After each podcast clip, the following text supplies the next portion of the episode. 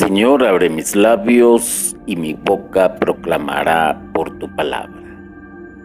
El tema que nos ocupa el día de hoy es orar por los difuntos.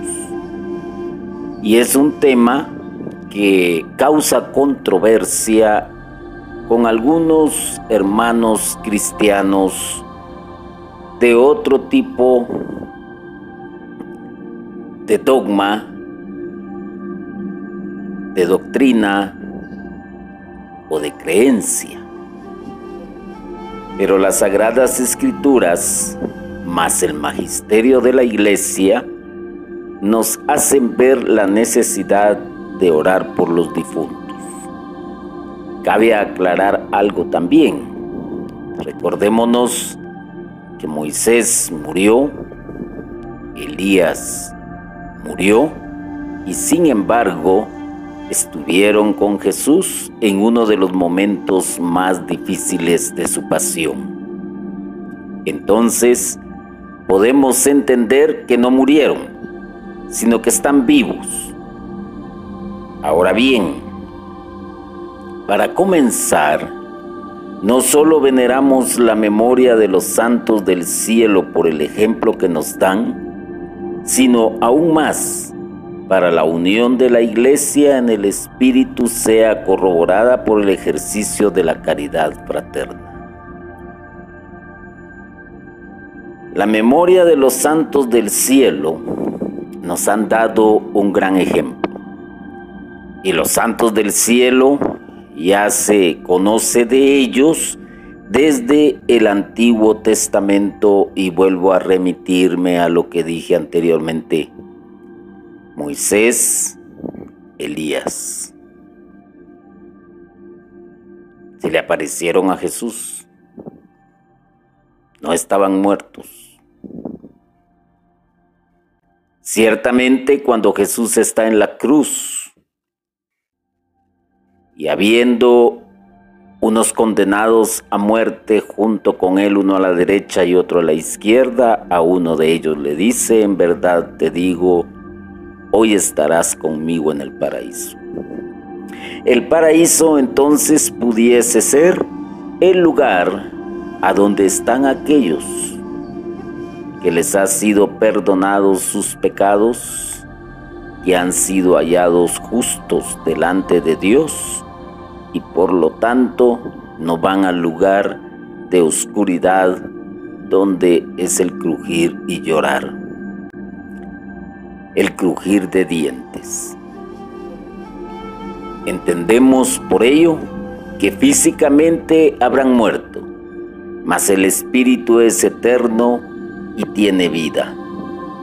Y para ello vamos a utilizar la constitución dogmática sobre la iglesia en su numeral 50. La iglesia de los peregrinos desde los primeros tiempos del cristianismo tuvo perfecto conocimiento de esta comunión de todo el cuerpo místico de Jesucristo y así conservó con gran piedad el recuerdo de los difuntos y ofreció sufragios por ellos. Porque santo y saludable es el pensamiento de orar por los difuntos para que queden libres de pecado. La iglesia de los peregrinos somos nosotros, no lo olvidemos, los que estamos aquí en la tierra, que estamos recorriendo el camino hacia la Pascua, hacia dar ese paso tan esencial para encontrarnos con nuestro Creador.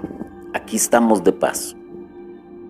Aquí es donde tomamos la gran decisión de ir por el camino correcto, que es el angosto, o por el camino de perdición, que es el ancho.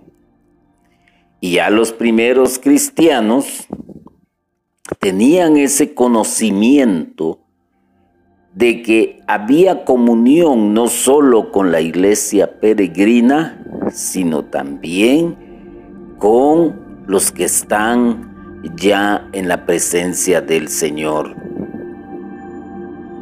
Ciertamente es que nada entra al paraíso, nada entra al cielo si está contaminado y por ello también sabemos que hay un lugar que es el purgatorio. Esto es chocante para muchos, esto es inadmisible para otros. Lo cierto es que nosotros en nuestra fe, en nuestra creencia y bajo las enseñanzas de las sagradas escrituras y del magisterio de la iglesia, lo entendemos de otra manera. Y la misma iglesia y los mismos apóstoles conservan con gran piedad el recuerdo de los difuntos y ofrece sufragios por ellos. Recordémonos que también el Señor Dios le dice en su momento a alguien que Dios es el mismo Dios de Abraham, Jacob e Isaac, Dios de vivos, no de muertos. Y en este caso, cuando había necesidad de algo, se les mencionaba como implorando una intercesión de acuerdo a cierta necesidad. Así que para nosotros es santo y saludable orar por los difuntos para que queden libres de pecado, porque no sabemos qué vida llevaron o conocemos muy poco o a veces creemos conocer mucho y realmente el único que conoce qué tipo de vida tenían, cuáles eran sus pensamientos, cuál era su estado ante Dios, solamente lo conocieron ellos y Dios. Entonces no está de más no está de más orar por los difuntos para que queden libres de pecado.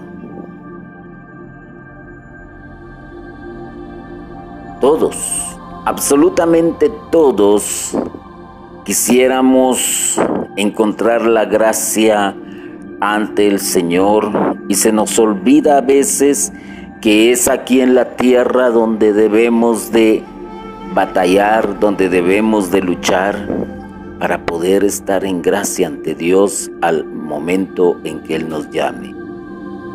Porque no sabemos ni la hora, no sabemos ni el día, puede ser la causa que nos lleve ante su presencia, una calamidad catastrófica, un asunto fortuito, un accidente de tránsito, un problema de alimenticio, una enfermedad.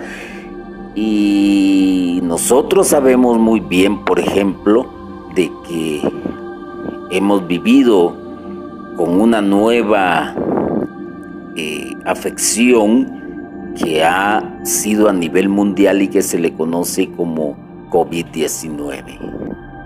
¿Cuántos esperaban morir? ¿O cuántos deseaban morir? Lo más seguro es que nadie. ¿Y cómo los encontró el Señor? Los encontraría en gracia, los encontraría en santidad, los encontraría libres de pecado.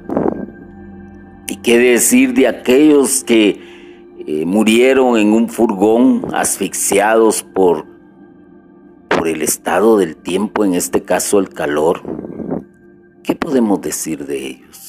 que llevaban quizás muchos sueños, llegar a un país donde iban a cambiar su estilo de vida, donde se iban a poner a trabajar o a estudiar y con el trabajo pues enviar dinero a sus familiares, salir de una pobreza, pero no lo lograron y murieron. Y hay de aquellos que por ejemplo han sido masacrados por estos sistemas de gobierno que inventan guerras porque les conviene y matan a cuantos seres inocentes hay. ¿Cómo estarán ellos ante Dios? O de las erupciones volcánicas, o desbordes de ríos, terremotos. ¿Cuánta gente no muere? Y esta gente que muere, ¿cómo estará ante los ojos de Dios? ¿Estará bien? ¿Estará mal? No lo sabemos. Quizás sea un perfecto desconocido para ti, pero no para Dios. O cuántos familiares se han ido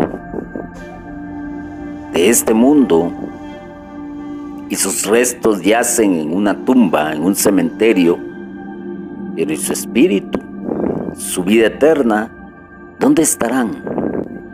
¿Estarán en la presencia de Dios?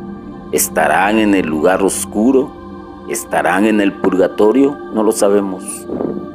Entonces, nuestra misión, y en este caso, como iglesia peregrina, es saludable orar por los difuntos para que queden libres de pecado. Hay quienes dicen, y también no lo sabemos humanamente, eh, que aquel que no se arrepintió en esta vida difícilmente logrará el perdón de Dios. Y este es un tema muy amplio, demasiado diría yo, pero no nos ocupa en este momento esa situación, pero la misericordia de Dios puede ser muy extensa o es muy extensa y aunque a nuestro pensamiento humano sea merecedor del infierno, no sabemos, no lo sabemos. Jesús le dijo al ladrón, hoy estarás conmigo en el paraíso, y el otro que no, pues definitivamente irá al lugar oscuro esperando la segunda venida de nuestro Señor. Al mirar la vida de quienes siguieron fielmente a Cristo, Nuevos motivos nos impulsan a buscar la ciudad futura y al mismo tiempo aprendemos cuál sea entre las mundanas vicisitudes el camino seguro conforme al propio estado y condición de cada uno que nos conduzca a la perfecta unión con Cristo, o sea, la santidad.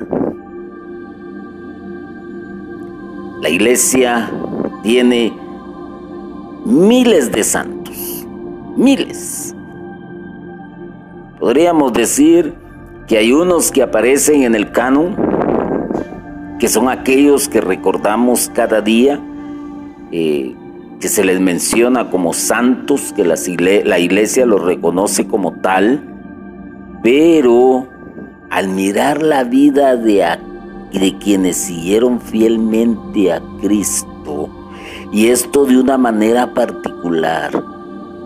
Quizás estuvimos frente a una persona llena de santidad, porque vimos sus obras, vimos, nos dimos cuenta de su testimonio de vida, de sus ejercicios de caridad, de sus ejercicios de fidelidad a lo que la iglesia pide, visitaban al enfermo, le daban ayuda al necesitado, se despojaron de lo poco que tenían con tal de que el prójimo subsanara en un momento determinado su necesidad.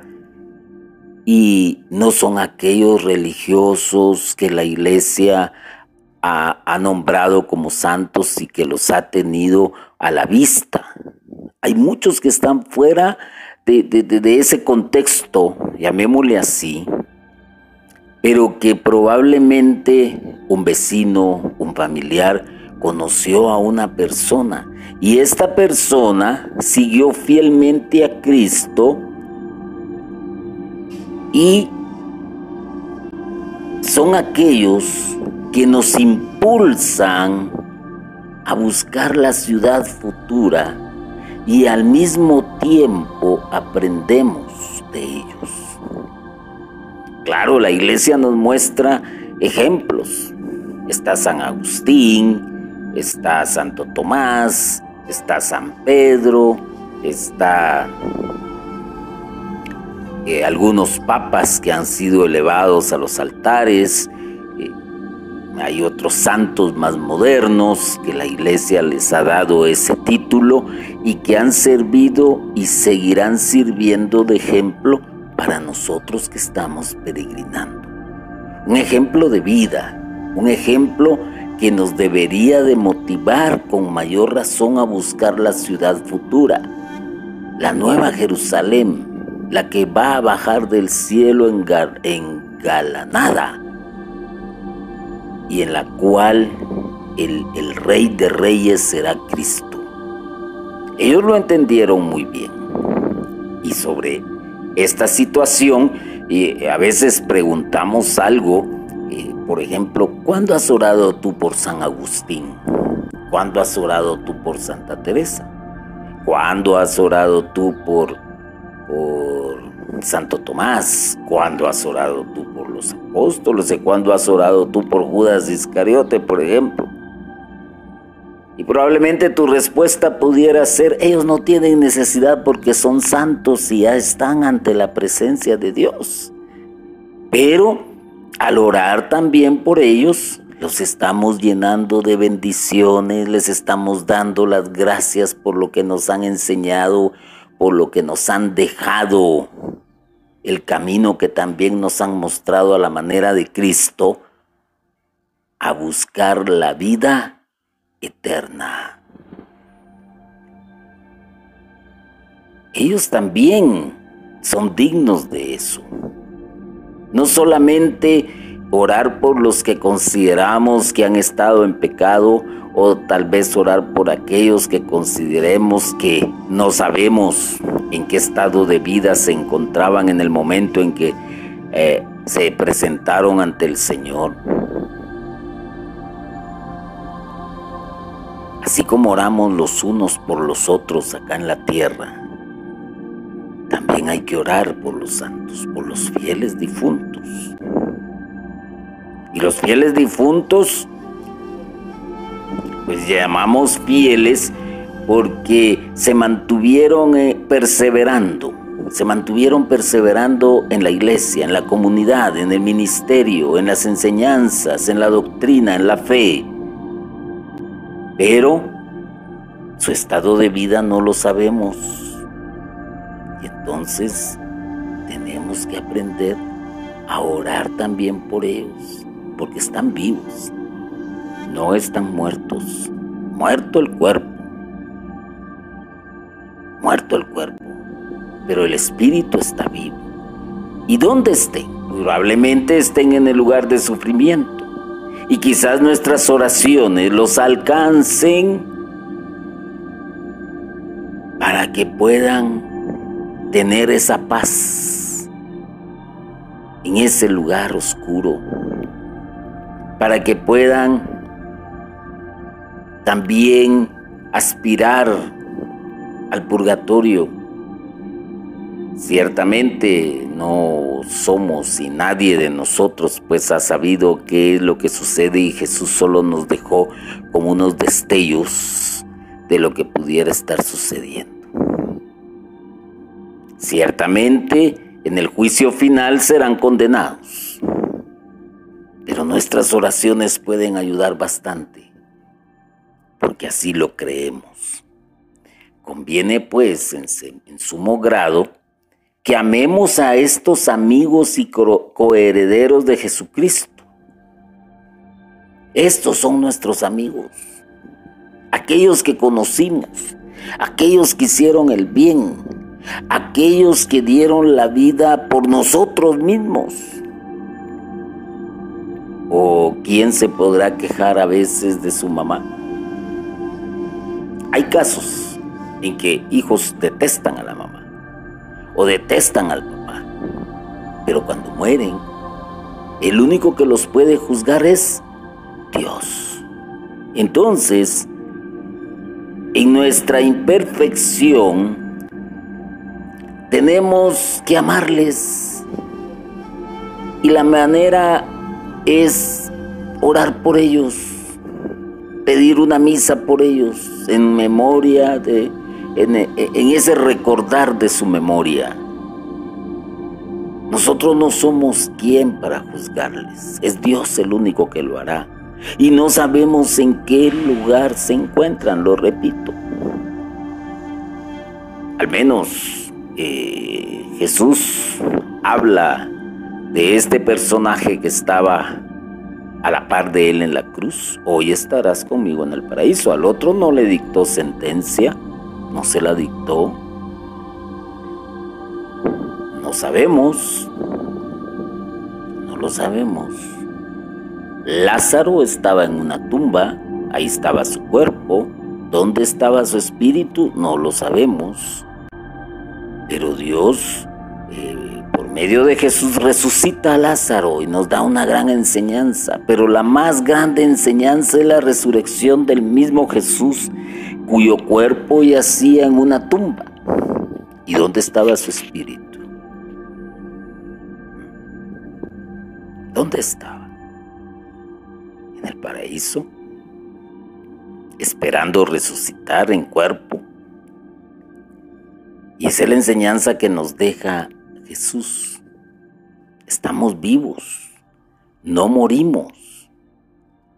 En estos momentos, pues estamos vivos en esta dimensión, en la tierra, pero cuando muramos vamos a pasar a otra dimensión donde hoy por hoy no lo comprendemos ni lo entendemos. Pero lo que sí entendemos y comprendemos es que estamos luchando para llegar a la ciudad santa. Por eso es que nuestro papel es muy importante y hay que orar por los difuntos. Pedir que el Señor tenga misericordia de ellos. Y una misa en honor de los difuntos, sea cual fuere su estado de vida, Dios se va a complacer en ti. Dios va a estar eh, diciendo, moviendo con beneplácito, que para nosotros es una manera de perfeccionarnos en la santidad y que al mismo tiempo es una manera de que seamos más fieles en las enseñanzas de Jesús.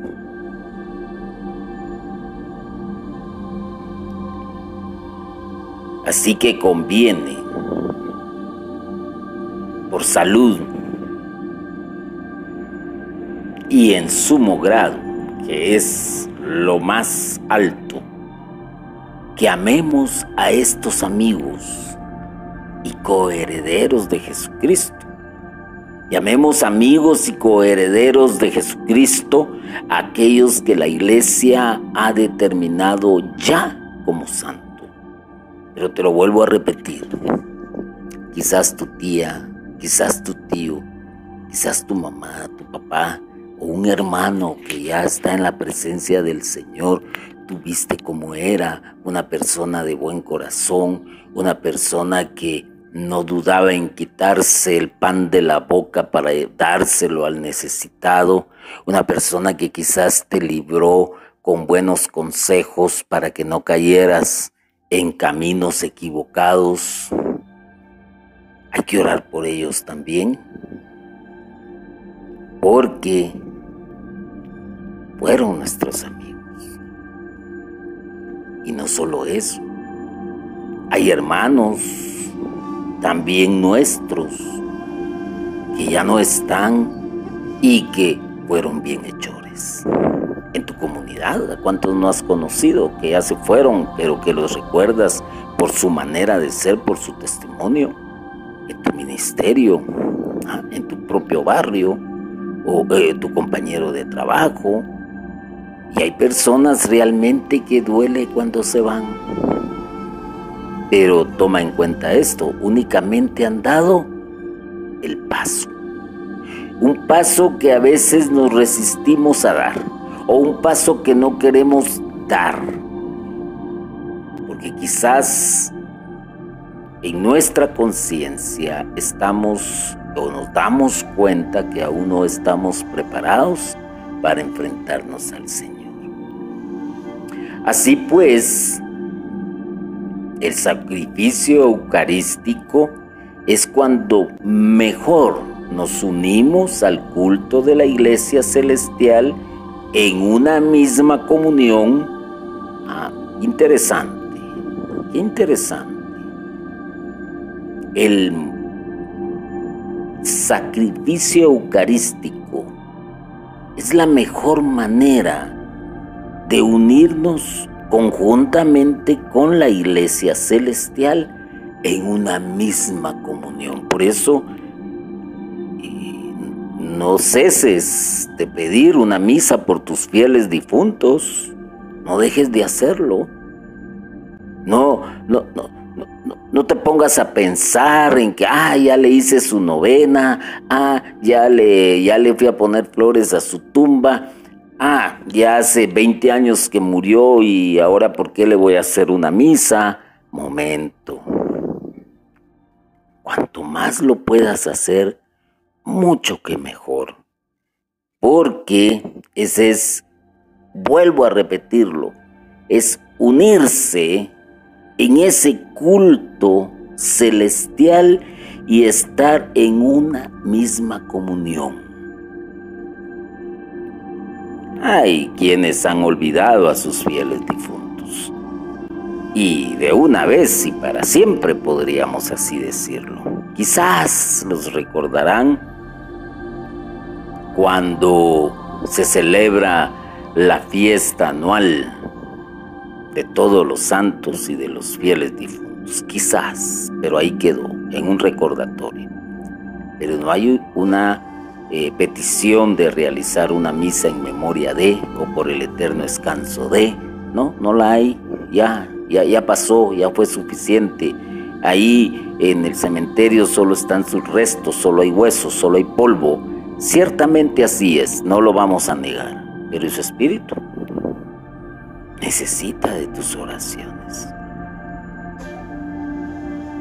Hay que acostumbrarse entonces por lo menos una vez al año, ya sea en el día en que cumplió años, en que cumplía años, perdón, o ya sea en el día de su fallecimiento, es bueno pedir que se haga una misa en memoria o por el eterno descanso de esta persona. Y ahí vas a estar en una comunión celestial. Celestial.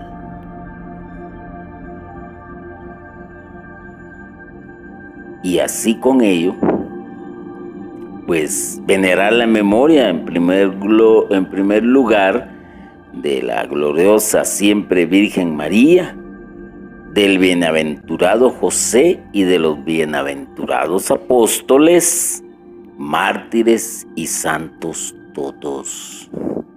Ellos ya se nos adelantaron y hay unos que están ya en la presencia del Señor y escuchan tus peticiones y escuchan tus oraciones, sino cómo es que le puedes pedir a la Virgen María que interceda si no es como puede que le puedes pedir a un santo de tu devoción que interceda. Y entonces recuerda también que aquellos fieles que han muerto, ¿ah?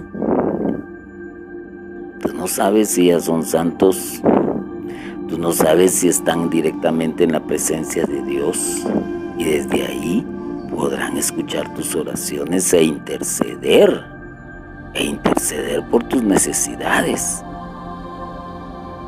Tómalo en cuenta, no lo olvides. ¿Y qué más que esa comunicación en un culto eucarístico dedicado exclusivamente a la memoria de esta persona o por su eterno descanso? Y vas a tener esa comunión espiritual más fuerte, más enraizada. A veces somos tan tan materialistas que quizás la mamá ya se fue o el papá y no nos atrevemos a decirles, intercede por mí. Tú no sabes. Aún, fíjate bien, aún estuvieran en el purgatorio, nuestra oración les va a ayudar. Aún estuvieran en el purgatorio en sí mismo de su dolor y sufrimiento pasajero, también van a interceder por nosotros.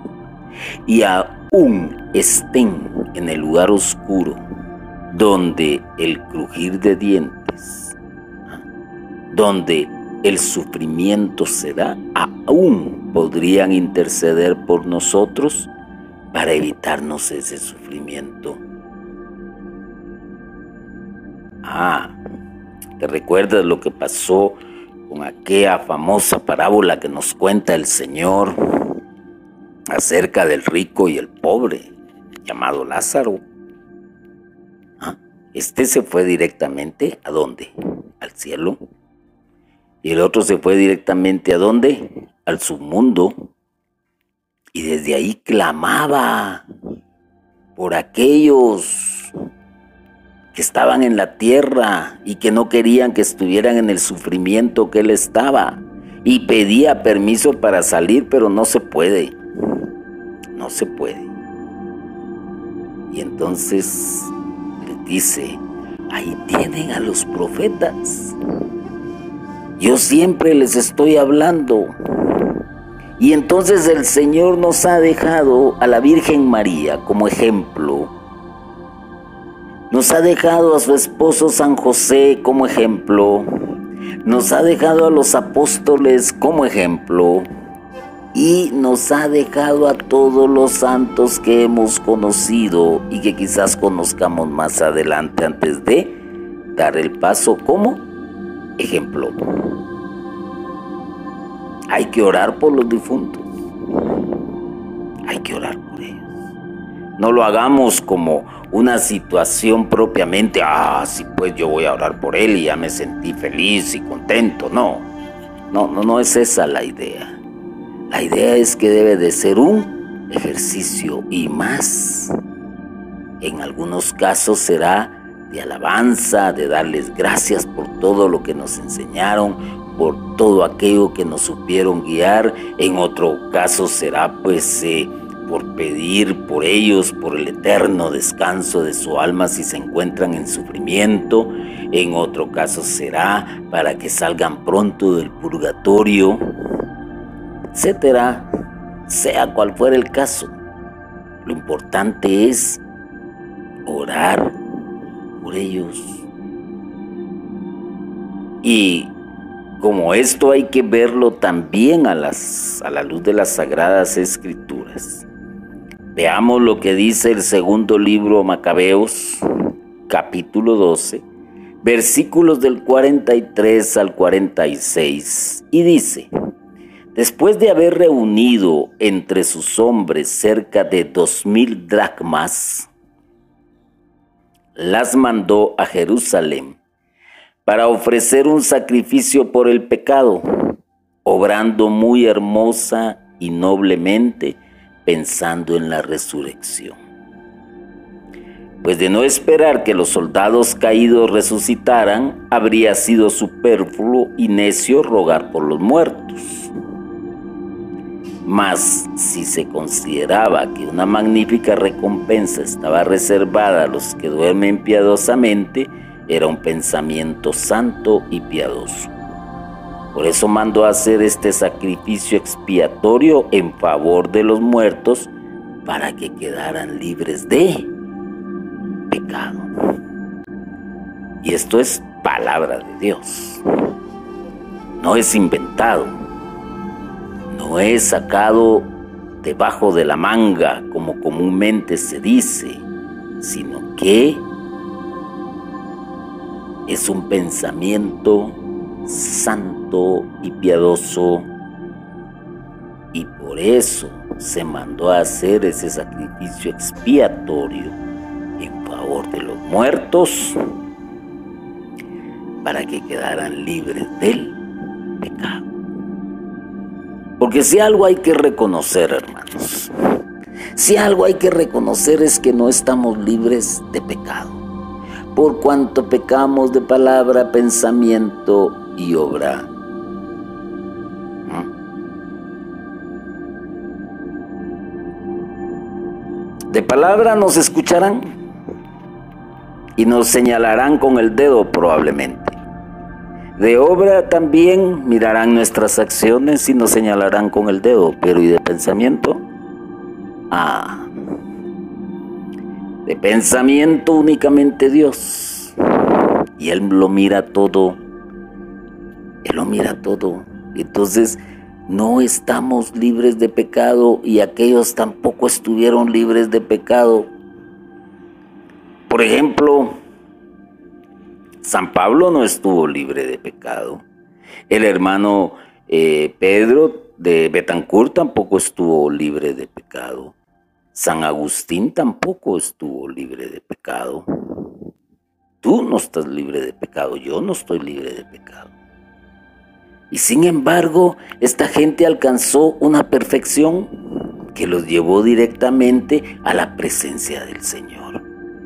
Entonces también hay que orar por ellos para glorificarlos, para darle las gracias, para exaltarlos, para bendecirlos porque son una gran enseñanza, son un gran ejemplo a seguir y entonces ¿qué hay de aquellos? Que nunca conocimos sus pensamientos y que pecaron. Hay que pedir por ellos para que queden libres de pecado, lo dice la palabra de Dios.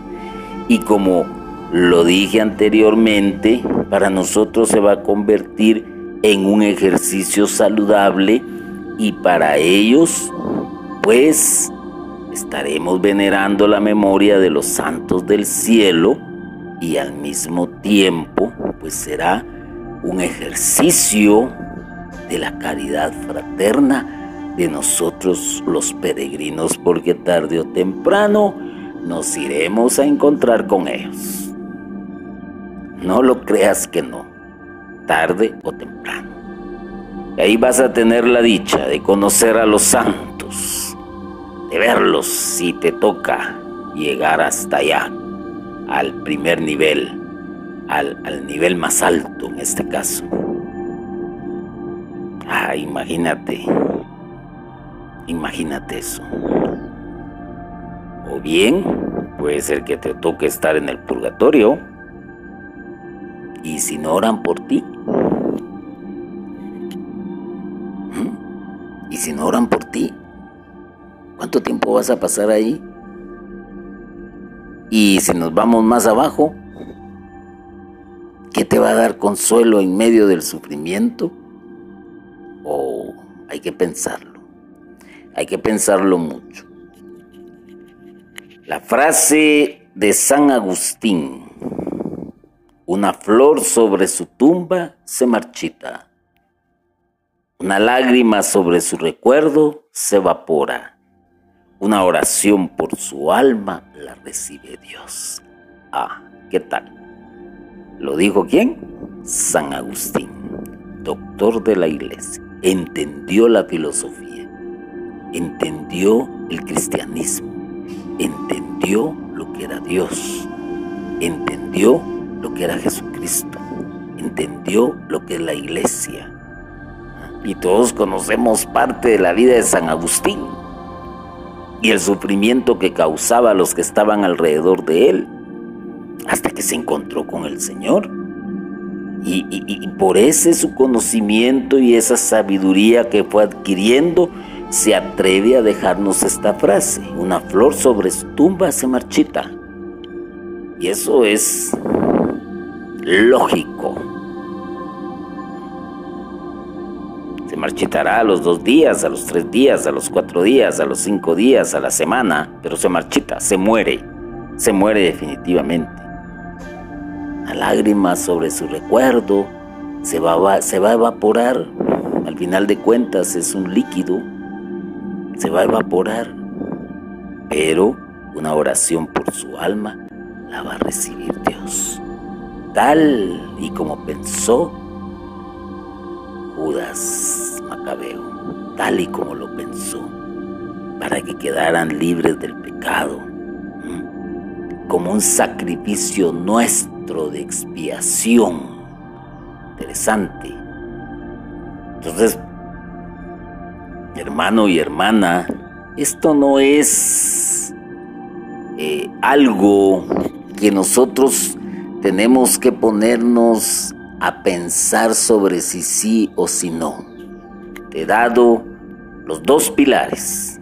Uno, la Sagrada Escritura, por medio del libro de los Macabeos. Otra, el Magisterio de la Iglesia, por medio del numeral 50 sobre la constitución dogmática de la Iglesia. Y pudiéramos decir que si eso no te convence, ¿qué te va a convencer? ¿O acaso Jesús está en una tumba? ¿Qué crees tú? ¿O qué de aquellos testimonios que se han dado que de tanto orarle a los santos se ha obrado un milagro? ¿Y cuántas personas no has tenido alrededor tuyo que han sido buenísimas, utilicemos ese término, buenísimas para con tu persona? Te han apoyado, te han consolado, te han ayudado, te han levantado cuando estás caído.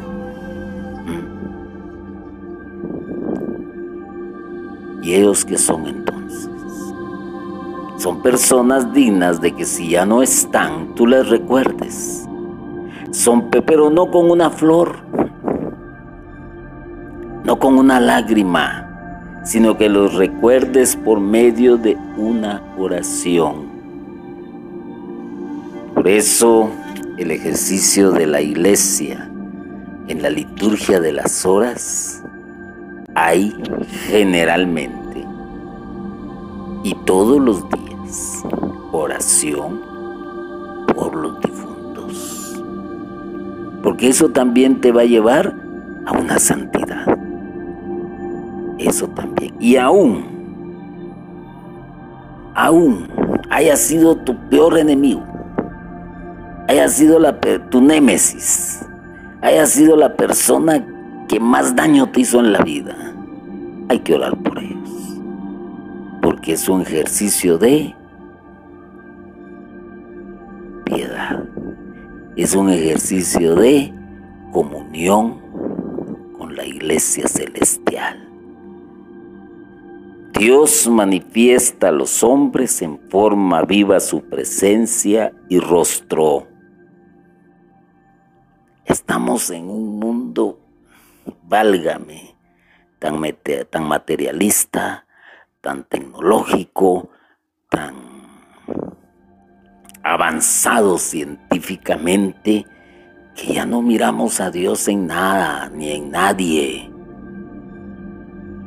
Ya no nos detenemos a descubrir todas las maravillas de Dios en la naturaleza, en el, en, el jardín que tienes en tu casa, en las flores, en la amplia gama de formas de las nubes, en los volcanes, en los ríos. No, ahora nos preocupa la contaminación, nos preocupa la guerra, nos preocupan las enfermedades, nos preocupa la inteligencia artificial, nos preocupa las redes sociales, nos embeben, nos quitan el tiempo y no aprendemos, no aprendemos a descubrir las manifestaciones de Dios. No lo aprendemos son muy pocos. Quizás tú eres uno de ellos. Quizás. Quizás yo. O quizás no. Pero lo que sí es cierto es que Dios manifiesta a los hombres en forma viva su presencia y su rostro. Y el ejemplo más claro son los santos que suscita a través de la historia. En este mismo momento en que yo te estoy hablando, se están suscitando santos para que vean en estas personas en forma viva y vivida la presencia y rostro de Dios. Ya lo hizo de una forma directa, clara, eh, ya lo hizo cuando envió a su Hijo único, ya lo hizo. Sin embargo, en su eterna misericordia, sigue suscitándonos ese tipo de personas. Y probablemente lo tienes a la par tuya. Probablemente, pero no lo ves. Y ha suscitado este tipo de personas en la vida de aquellos hombres como nosotros que con mayor perfección se transforman en la imagen de Cristo. Ya sabes a quién me estoy refiriendo. Ya lo sabes. Y si no lo sabes, consulta el santoral de la iglesia. Y te darás cuenta el día de hoy quiénes fueron. ¿Qué santo se celebra hoy o se recuerda hoy? Porque para la iglesia celebrar es recordar. Ah. Entonces ponle atención a eso y aprendamos a ir descubriendo que Dios se sigue manifestando a los hombres en una forma viva. Y probablemente tú seas una manifestación de Dios para otros. Probablemente probablemente. Hermano y hermana, vuelvo a repetirlo, yo no soy un erudito en la materia, no soy un excelente teólogo, pero me he preocupado en ir aprendiendo y eso que voy aprendiendo en irlo transmitiendo. Por eso te dejaría este consejo. Venera la memoria de los santos del cielo por el ejemplo que te han dejado. Bendito y alabado sea Jesucristo por siempre. Amén.